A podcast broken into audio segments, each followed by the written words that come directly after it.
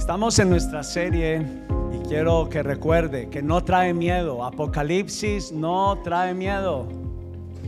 Aló, diga conmigo, trae revelación. Se le puse por título a la enseñanza de hoy, la promesa.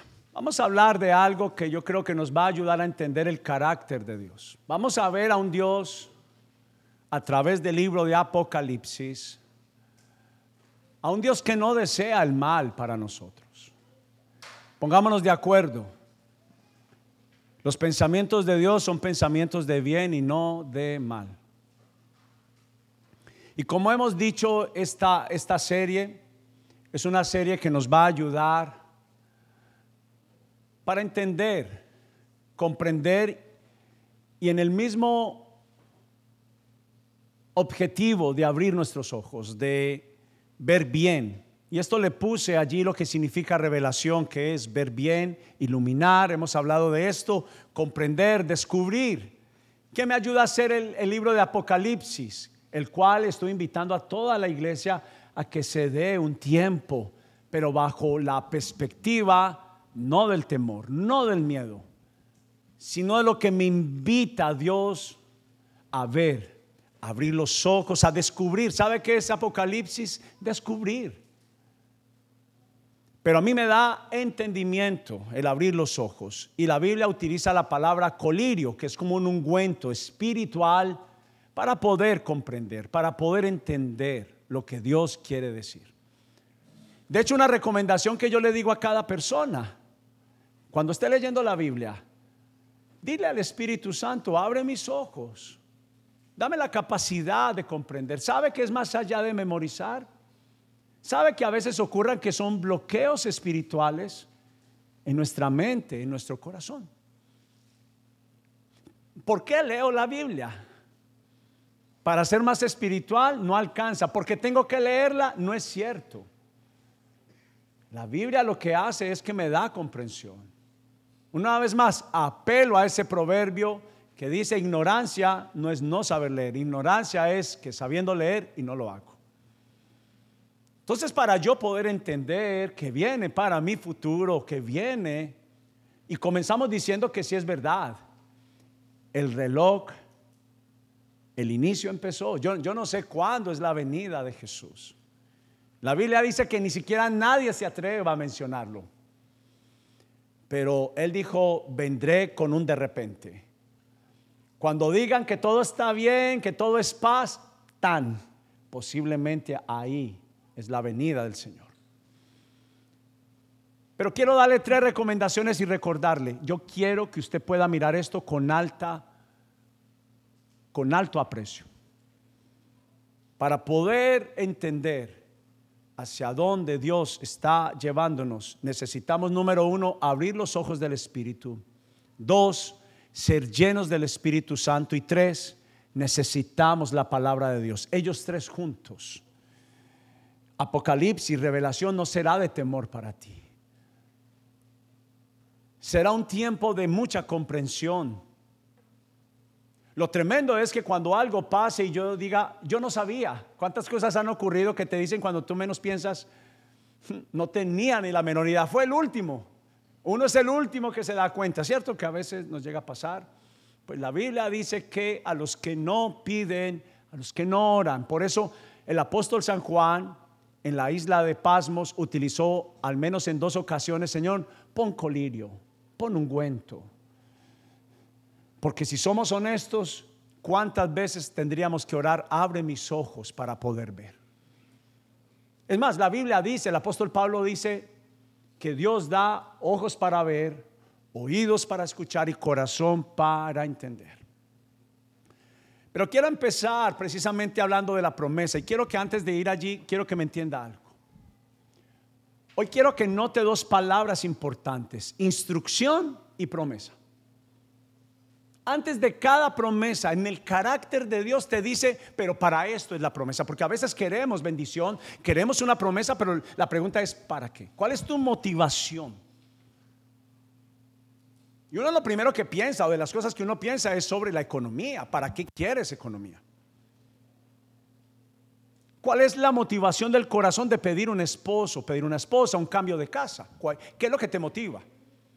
Porque puede haber una motivación de traer seguridad, un mejor estado. Usted sabe que cuando usted va a conseguir casa en New Jersey, usted tiene dónde entrar para averiguar esa ciudad, cómo es su comportamiento, si hay suicidios, si hay asesinatos, si hay mucho robo. Allí hay un lugar donde usted puede, eh, ¿qué calificación tienen las escuelas? Eso es lo que la Biblia nos llama a hacer en Apocalipsis. ¿Nos llama a qué? ¿Qué hay ahí? ¿Qué hay de Dios para mí ahí? Ver, revelación. Entonces, en este mensaje quiero que connote dos cosas para que haya una comprensión clara. Instrucción y promesa. Pero Jesús está amando bendecirte. Pero Él tiene ese momento que te dice, pero ten cuidado. Las motivaciones son importantes. ¿Para qué quieres? Hay oraciones que no necesariamente son la voluntad de Dios. Y oramos y decimos y nos frustramos porque Dios no ha respondido esa oración. Porque tiene que ser ajustada no bajo mi pensamiento, y aquí es donde hay una lucha grande, lo que, lo, que yo creo, lo que yo pienso que es, lo que me enseñaron, lo que me estructuraron, en lo que he creído por tanto tiempo. Y ahora viene un hombre de blue jeans rotos a decirme que no es por ahí. Pero lo que yo te pido y le pido a cada persona y siempre lo hago diciendo, sería un error que tú confiaras en escuchar el mensaje y te fueras de acá simplemente creyendo, porque ahí es donde nos hacemos un daño. Cada persona tiene el deber, la obligación de investigar. Es nuestro deber instruirnos. La palabra que más es una de las cosas que más hemos estado utilizando los últimos meses. Pero ¿cómo queremos ser buenos futbolistas sin entrenar? ¿Cómo queremos ser buenos profesionales sin pagar el precio de la disciplina de ejercitarnos. Y la iglesia ha menospreciado el ejercitarse. Y déjeme decirle que entre las religiones, la iglesia cristiana ha sido una de las más débiles en la investigación, en la lectura y en la disciplina. Por eso es que cualquiera viene y nos dice cualquier cosa que es verdadera o no y la creemos, entonces nos llenamos de pavor. como la idea que nos sembraron del Apocalipsis. Pensamos que ahí venían todos los chukis incluidos y no es así. No es así. Pero mira cómo dice Jesús, me encanta esto, su primer sermón. Él habla de una promesa, habla de su voluntad, de su carácter y de su corazón, pero él tiene una instrucción. Mateo capítulo 5, versículo 10 y 12 dice, bienaventurados, bendecidos los que padecen persecución. Los que padecen persecución por causa de la justicia. mire para acá un instante. Por causa de la justicia. Alguien que camina la verdad. Alguien que no vende la voluntad de Dios en su vida. Por más dinero que haya, por más promoción que haya, ama la justicia. Quiere hacer lo correcto. Y la Biblia desde ya promete que hay un pago por aquellas personas que como bien decía es como esa luz a la medianoche. Que cuando estás dormido en la oscuridad y alguien prende la luz, ¿qué haces? Estorbas. Y tú te preguntas, ¿por qué a veces la gente se levanta en mi contra? Porque tú eres luz. Cuando tú caminas dentro de la justicia de Dios, molestas. Entonces no debes de devolver mal por mal. Por eso es importante conocer la instrucción. Jesús dice, te voy a bendecir, pero tienes que saber, te van a perseguir. Entonces cuando me preparan, yo estoy listo para amar y perdonar a los que me persiguen, porque ya me dieron la instrucción. Uno de los versículos más difíciles de la Biblia están en San Juan capítulo 16, cuando él dijo, vendrán los tiempos donde alguien los perseguirá y quizás hasta los maten por mi causa. ¿Sabe quién estuvo por lo menos ahí? Versión Alex. Esteban. Y si no estuvo ahí, lo escuchó. Porque Él dijo, cuando esto se cumpla, no se preocupen. Bendigan a los que los quieren matar. Por eso Esteban dijo cuando lo estaban asesinando, el primer mártir de la iglesia, dijo las mismas palabras de Jesús en la cruz sobre su maestro. Las mismas palabras. Por eso una vez más decimos, habla como Jesús. Parécete a Jesús. Pasa tanto tiempo con Él que puedas responder como Jesús. Entonces Esteban cuando lo estaban asesinando no los maldijo. Recibió la instrucción y le dijo, bendígalos. Y Esteban cuando estaba muriendo dijo las mismas palabras de Jesús en la cruz por la instrucción de Jesús de Mateo capítulo 5 y de San Juan 16. Perdónalos porque no saben lo que hacen. Lo estaban matando y por una causa injusta. Los injustos estaban matando a un hombre, a un jovencito justo.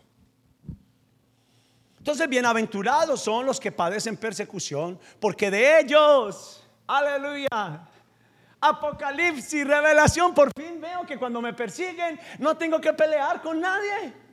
No tengo que devolver ese golpe que me dieron, sino que debo de perdonar. Y el reino de los cielos, que es el reino de paz, viene sobre mi vida. Bienaventurados, bendecidos soy cuando por mi causa los golpeen, los persigan. Apóstol Pablo, apóstol Pedro, todos ellos sabían ¿Por qué no es posible que ellos cantaran en medio que les estaban lanzando piedras? Los estaban casi asesinando. Y ellos cantaban a Dios y permanecían alegres y permanecían juntos. ¿Por qué? Porque supieron la instrucción y la promesa. ¿Aló? Más cuando a mí me mandan a un trabajo y no me dijeron que era como carretera de lobos. ¿Sí o no que usted se siente traicionado? El Dios que servimos él no ha fallado en ser puro y limpio ante la instrucción. Somos nosotros los que no confiamos. No hemos ido a preguntar cuál es. Solo, solo, mire para acá. Solo estamos pendientes de la promesa. Pero la promesa tiene cláusulas. ¿Aló? Si no se ha ajustado el cinturón, hágale. Porque Él dijo, y también de los que dicen contra ustedes toda clase de mal. Aló, ¿dónde están? Yo le presto alguna de las mías, si es que usted decía, si no hablan mal de usted, yo le presto. Pero él dijo,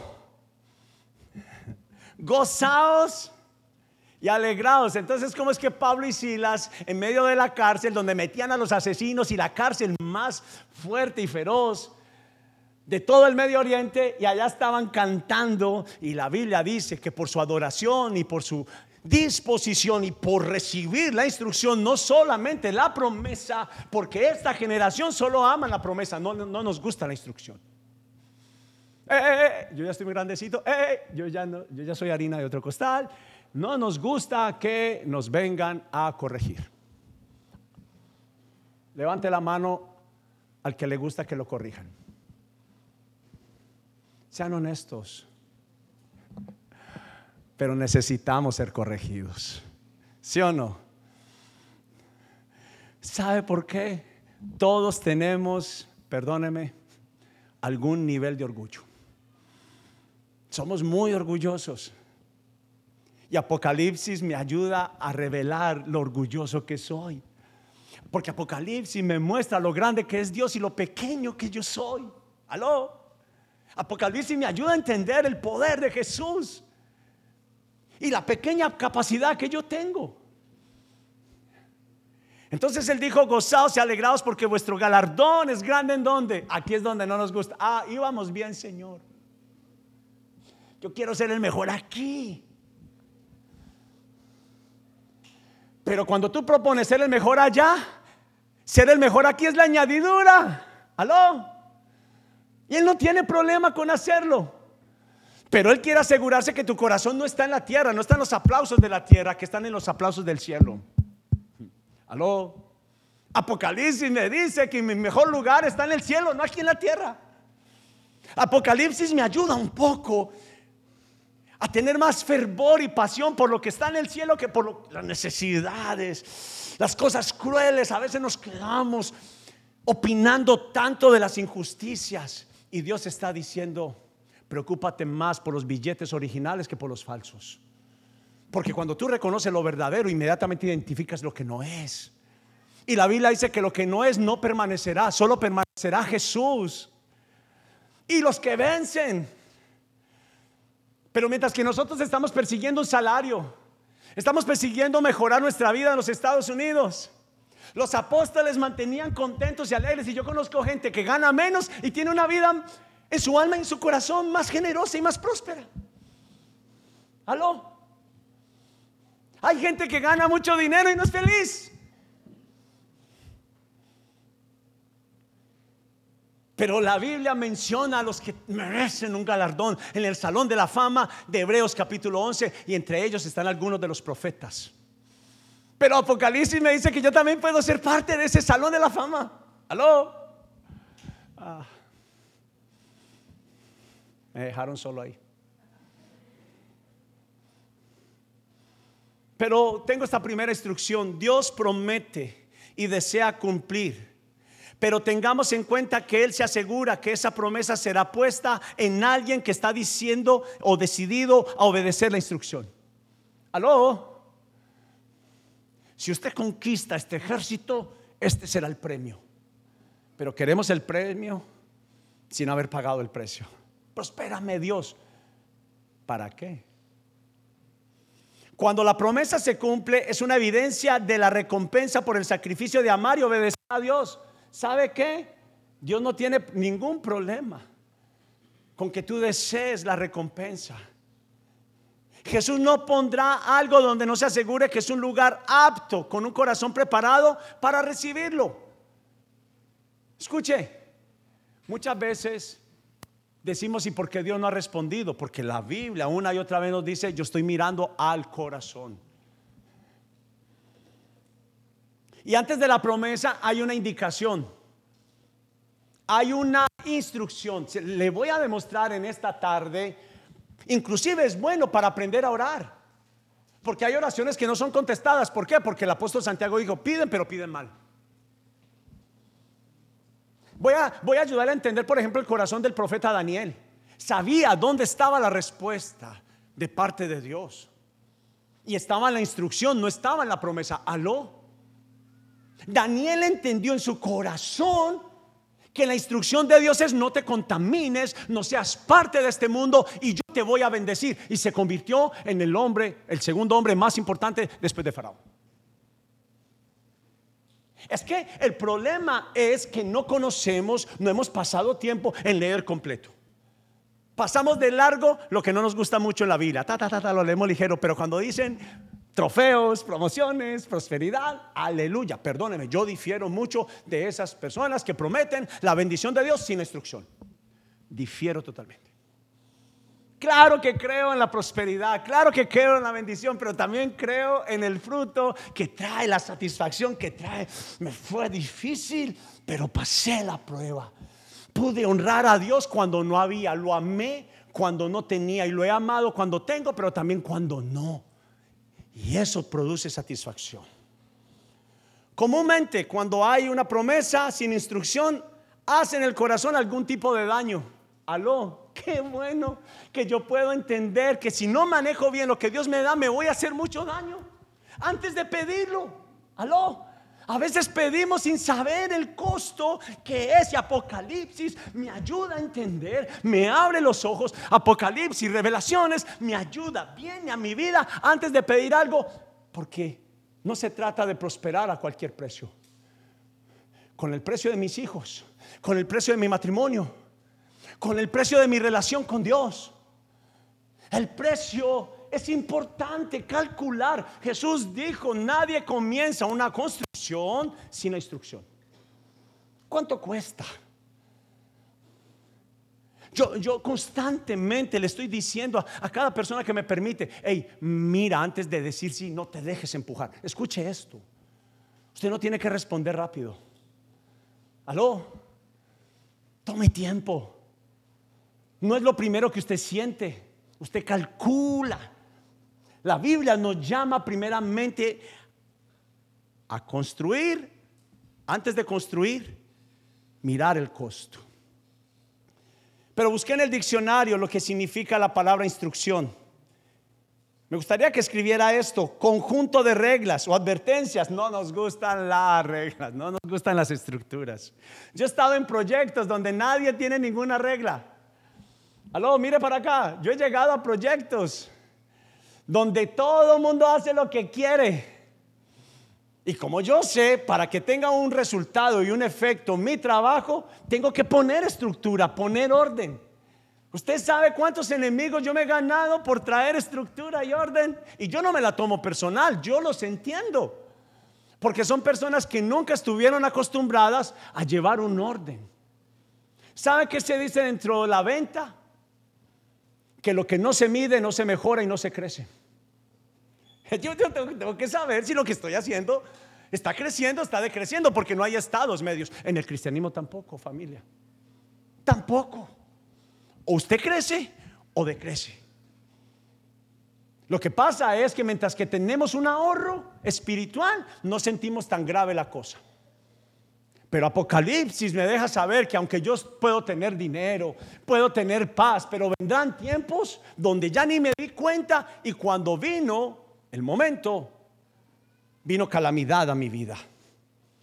Entonces, es un conjunto de reglas, sí, advertencias, sí, apreciada familia hay advertencias. Qué bueno que alguien me diga, si te tiras de ahí, te vas a hacer daño. Si comienzas ese negocio con alguien que no piensa como tú, lo que la Biblia dice, oiga, el yugo desigual no es solamente para el matrimonio, también tiene que ver con sociedades. Pero también dice que es un mandato u orden que se da para que se realice una operación determinada. Aló, es un mandato. Señor, me gusta la iglesia, me gusta cantar y alabar, pero yo hago mi voluntad. Y ahí es donde hay una lucha. Pero quise escribir esto, Dios instruye, da conocimiento y enseña su verdad antes de dar y cumplir una promesa. ¿Sabe por qué? Porque Dios es limpio. Porque Dios es honorable en verdad. No hay nadie más honorable que nuestro Dios. Yo no sé qué hay peor que uno entre a un proyecto y le digan esto es una empresa preciosa. Yo le digo a la gente cuando le muestran un producto o un proyecto o una empresa que no tiene errores, corra de ahí. Aló. Lo mismo pasa en el mundo espiritual. Tengo una iglesia la mejor espectacular del mundo. Pues Casa Evidencia no lo es. No quiero que venda la idea que Casa Evidencia tiene muchos errores. Estamos aprendiendo. Estamos en un periodo de maduración. Aló y con un pastor imperfecto y con un pastor que lucha con el orgullo. ¿Aló? ¿Qué pensó? Que yo le dijera que no era orgulloso. Yo tengo mis luchas como usted tiene las suyas. Pero igual te amo. Y quiero ser como Jesús. Y yo por usted tomo decisiones radicales, sí, porque Dios me dio el carácter para defenderte, para protegerte. Y puede ser que no nos gustan las reglas, las estructuras, pero sabe yo como mínimamente pienso de la casa de Dios lo más excelente para usted, pero especialmente para Él. Perdóneme. La gente tiene los mejores lugares del mundo, entonces quiere decir que mi rey, mi Señor, no puede tener lo mejor. Por supuesto que sí.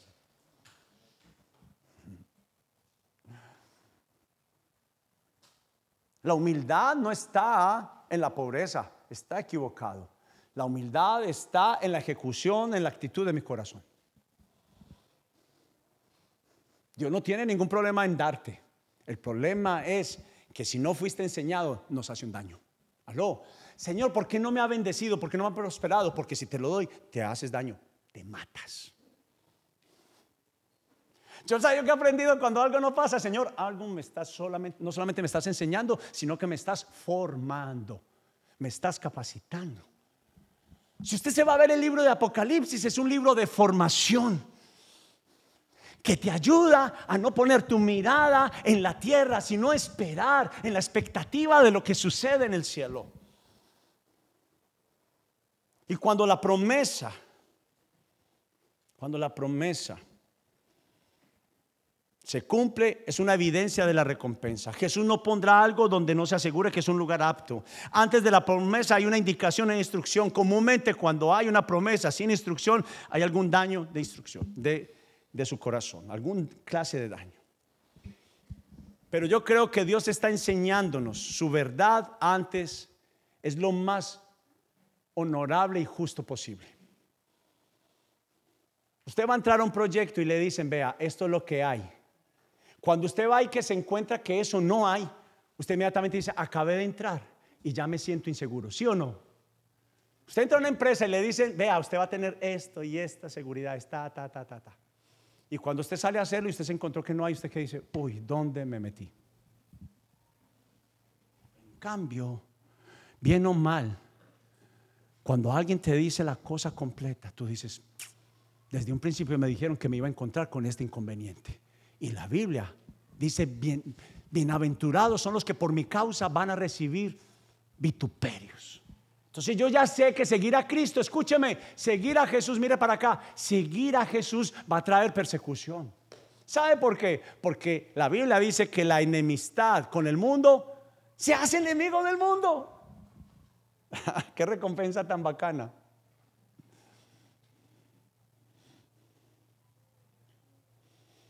Pero Dios revela la verdad. Siempre hay una instrucción antes de la promesa, una guía. No es para la derecha, es para la izquierda, amigo. Ya le he dicho que va en, contravía. ¿Sabe que usted está pensando que usted está haciendo la voluntad de Dios? Yo también cuántas veces, ¿sabe? No está mal. El problema es cuando testarudamente el GPS diciéndome para la derecha y yo para la izquierda, derecha, izquierda, derecha, izquierda. Y Dios no tiene problema cuando usted redirecciona, hijo, está bien. Mira la naturaleza de Dios, Dios no tiene problema. Dios sabía que de, anticipado Dios sabía que ya iba a coger la izquierda, aunque el GPS me estaba diciendo para la derecha. Ahí están los hombres que no le obedecen al GPS. Yo sé más que el GPS. Hay algunos de nosotros que pensamos que sabemos más que Dios. Dios, como le dije, era por acá, conchudo.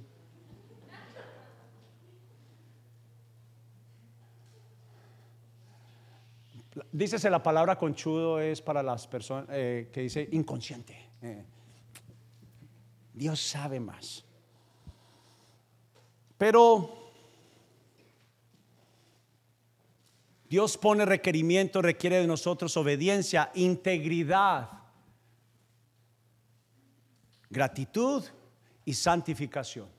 No está hablando de personas perfectas, está hablando de personas que su objetivo es poder llegar a ser ese elegido íntegro, sincero, honesto para Jesús. Eso es, la Biblia no está hablando que de la noche a la mañana, eso es mentira, las dietas de enero a febrero son mentiras. ¿Aló? ¿Sí o no? Y cuando usted menos ve a esa persona en dos meses, uff, ¿qué se hizo? Pero luego, en menos otra vez, de otros dos meses, está otra vez ¿Por qué? Fue, fue, algo rápido, instantáneo. Las mejores dietas son qué? Pasito. Deje algo. Tiene que sacrificar algo. En el cristianismo no hay un verdadero resultado sin sacrificar algo. Mire para acá. Tenía problemas en mi colon. 70 libras de más me decían que estaba verdaderamente enfermo. Fui al hospital, me curaron pero yo tenía que sacrificar algo. No satanizaron los médicos la carne roja, pero cuando todos me decían, si puede evitar la carne, puede evitar la carne, puede evitar la carne, entendido el mensaje, evite el pecado, evite el pecado. Entendido. Dejé de comer carne roja y mi digestión mejoró. Así es la digestión espiritual. Escuchamos, pero no dejamos. Entonces enfermamos y nuestro proceder, nuestro postrer estado es peor. Apocalipsis, yo, he dicho, Apocalipsis es una de las mejores maneras como Dios me puede amar. Mire para acá, ¿por qué? Porque aunque el médico me dijo, no comas tanta azúcar, tanta grasa. A varias personas, como trabajé para una empresa que me mostró las grasas, ¿Cuántos sabían que el 35% del helado que se come es grasa? Ah, lo siento por las empresas de helado. Ben Jerry's, perdón. Yo he estado en empresas de galletas cookies, galletas dulces. Ah, perdón los centroamericanos que aman las galletas dulces, las festival, las pozuelo. Yo los conozco ustedes. El 38% no es solamente es grasa, es manteca lo que usted está comiendo. ¿A dónde quiero ir? Investigación. Un poquito de consulta. Usted dice el fin del mundo no viene. Lo que dice la Biblia, al contrario, una evidencia hermosa y preciosa para los que dicen ese, eso es mentira, la Biblia no es verdad. Vamos a revisar las evidencias de la Biblia. Pero déjeme mostrarle ante la instrucción. Abra la Biblia en Deuteronomio capítulo 6, por favor. No, por favor. Abra la Biblia. Vaya Deuteronomio ¿Qué es eso, pastor? ¿Con qué se come?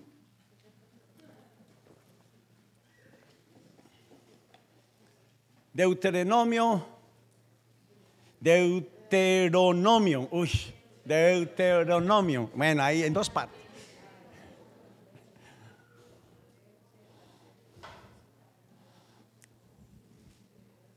Capítulo 6. ¿Listos? No quiero leerlo sin usted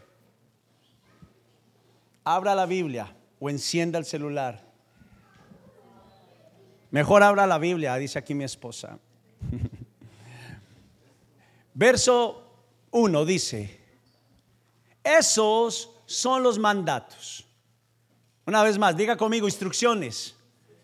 Los decretos y las ordenanzas que el Señor tu Dios me encargó que te qué? enseñara, no que te dijera, que te cantaleteara, no, ven que te quiero capacitar. Dice, escúcheme, lea conmigo, obedécelos cuando llegues a la tierra de la bendición. ¿Aló?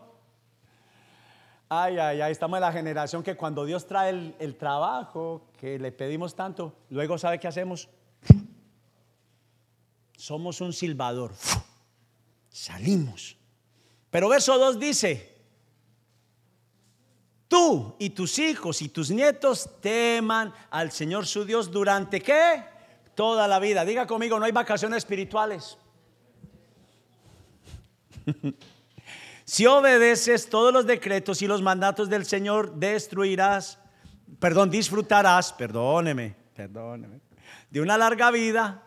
Escucha con atención, pueblo de Israel, y asegúrate de obedecerlo. Entonces todo Usted primero ve una instrucción y luego ve qué? Promesa. Todo te saldrá bien. Entonces todo te saldrá bien y tendrás muchos hijos en la tierra donde fluye la leche y la miel, tal como el Señor Dios de tus antepasados te lo prometió. Escucha, escucha. Israel, el Señor es nuestro Dios, solamente el Señor. Ama al Señor tu Dios con todo tu corazón, con toda tu alma y con todas tus fuerzas. Debes Mire para acá, por favor. Es ponerse igual a un anillo. Debes comprometerte con todo tu ser a cumplir cada uno de estos mandamientos. Nuestra relación con Jesús es igual al compromiso de un matrimonio. Es un compromiso a seguir sus estatutos. Yo no puedo seguir mi vida de soltero estando casado. ¿Sí o no? ¿Quién soporta una vida de casado donde el esposo o la esposa sale a las 8 de la noche y llega todas las noches a las 11 o 12. No hay un compromiso. No muestra compromiso, no muestra responsabilidad a ese matrimonio. Lo mismo pasa nuestra relación con Jesús. Entonces dice el versículo 6, debes comportarte con todo tu ser, comprometerte con todo tu ser a cumplir cada uno de estos mandamientos que hoy te entrego. Repíteselos a tus hijos una y otra vez. Ay, no, de pronto dejan de venir a la iglesia. Ese ya es el asunto de tu hijo con Dios.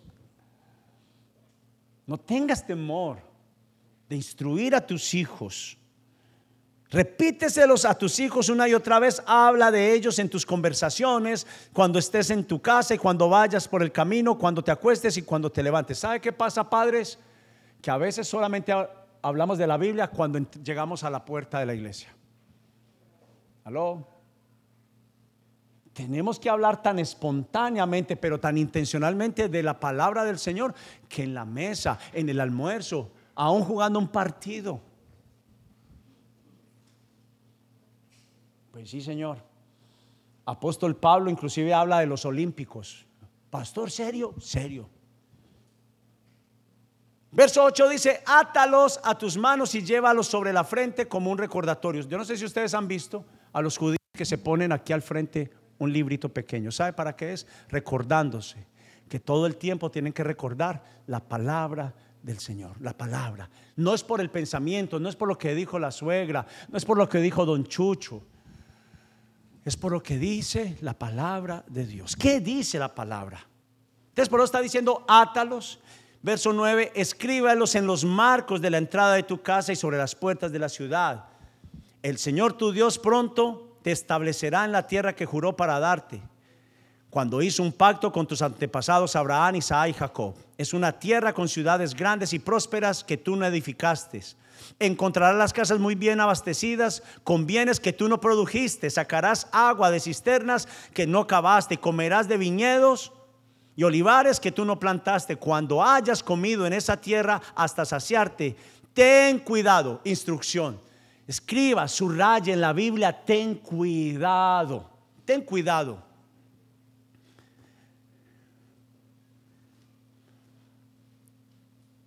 Verso 13 dice y terminando, teme al Señor tu Dios y sírvele a Él. Cuando hagas un juramento, hazlo únicamente en su nombre. No rindas culto a ninguno de los dioses de las naciones vecinas. Porque el Señor tu Dios que vive en medio de ti es un Dios celoso, se encenderá su enojo contra ti y te borrará de la faz de la tierra. Mire para acá. Esa última parte, por ejemplo, un Dios tan bueno él no borra de la faz de la tierra a nadie. Pues es un juicio. Queridos hijos, es un juicio.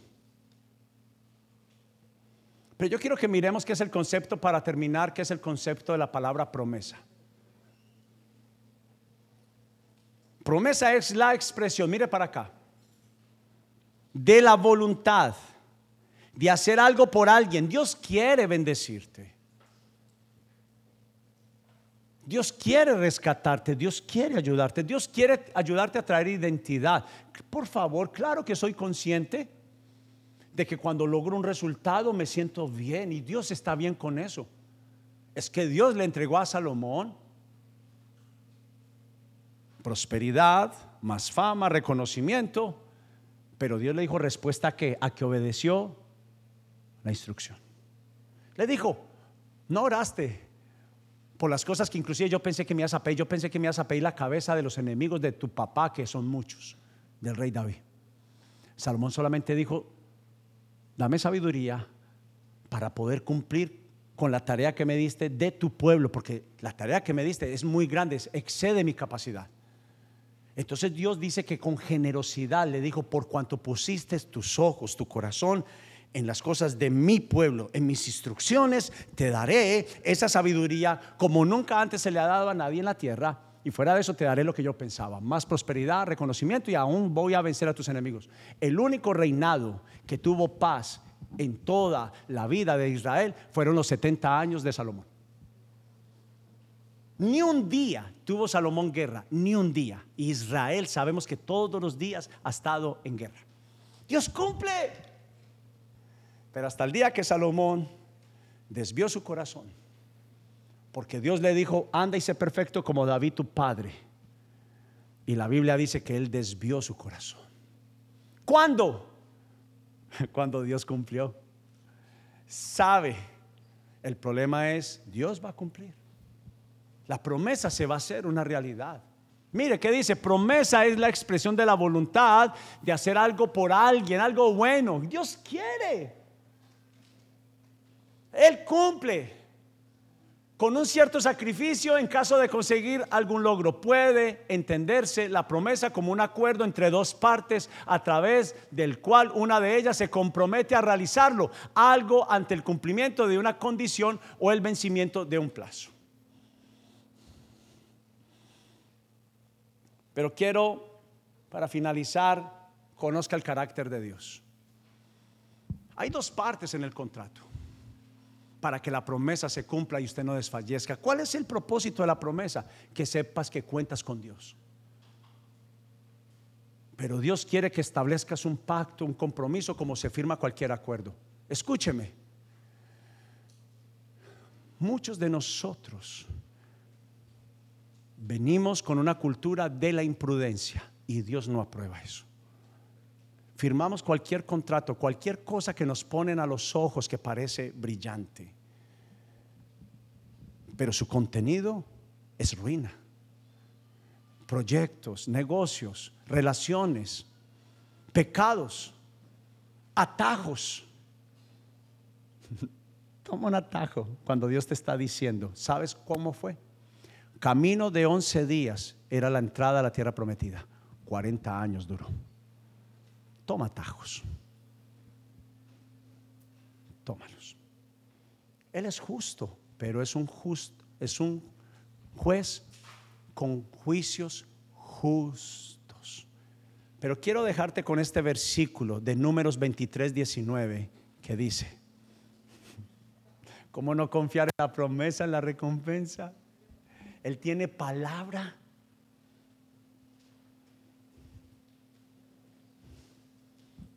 Dios es, no es un hombre, por lo tanto no miente.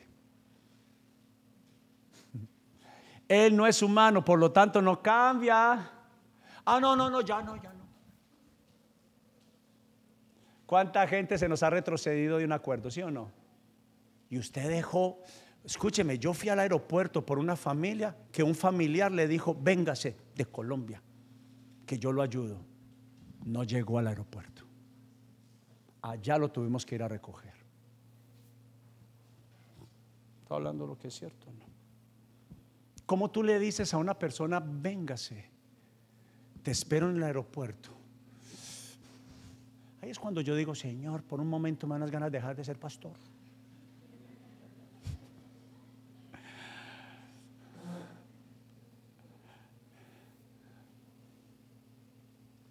Fuimos en el carro, tocamos puertas en diferentes casas hasta, hasta que encontramos un lugar para ellos.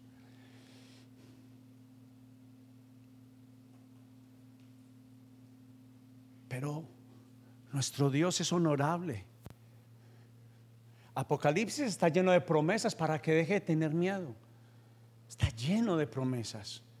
Pero usted se va a dar cuenta que antes de las siete iglesias, le pido por lo menos lea del 1 al 3, Apocalipsis del 1 al 3.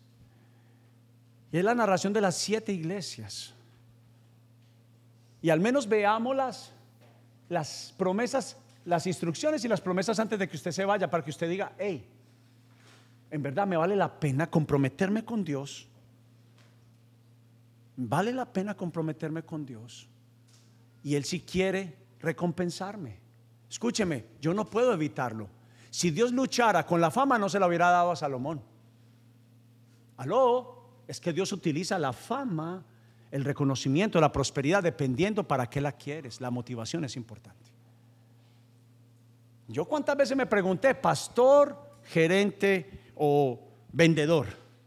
Quise ser solo vendedor, mal. Quise ser solo pastor, mis finanzas se vinieron al piso. Cuando empecé a hacer las dos, porque no era la voluntad de Dios, era la mía. Pero el día que me cedí para el Señor, Dios ha utilizado mi vida para organizar cosas que estaban desordenadas, para poner en verdad cosa que era una mentira y un engaño. Claro, claro, tuve muchas pruebas, mucha resistencia, grandes batallas, grandes guerras, pero me mantuve firme y el Señor recompensó. Déjeme terminar. Pero Jorge, ve rápidamente, por favor. Rápido. Dios cumple para bien o para mal. Número uno. No, pasa al siguiente, Jorge, para terminar. Instrucción. Ve al final, hijo, donde están después de Daniel.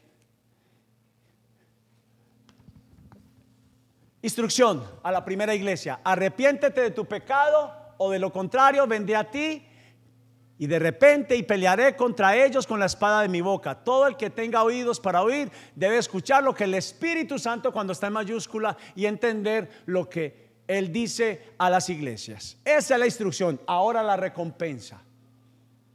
A todos los que salgan, a los que resistan, les daré del maná que ha sido escondido en el cielo y les daré a cada uno una piedra blanca y en la piedra estará grabada un nombre nuevo porque Recuerde cómo era la vida de Abraham. No era Abraham, era Abraham, que significaba débil, estéril. Cuando Dios lo llamó a Abraham, lo llamó padre de naciones, padre de muchos.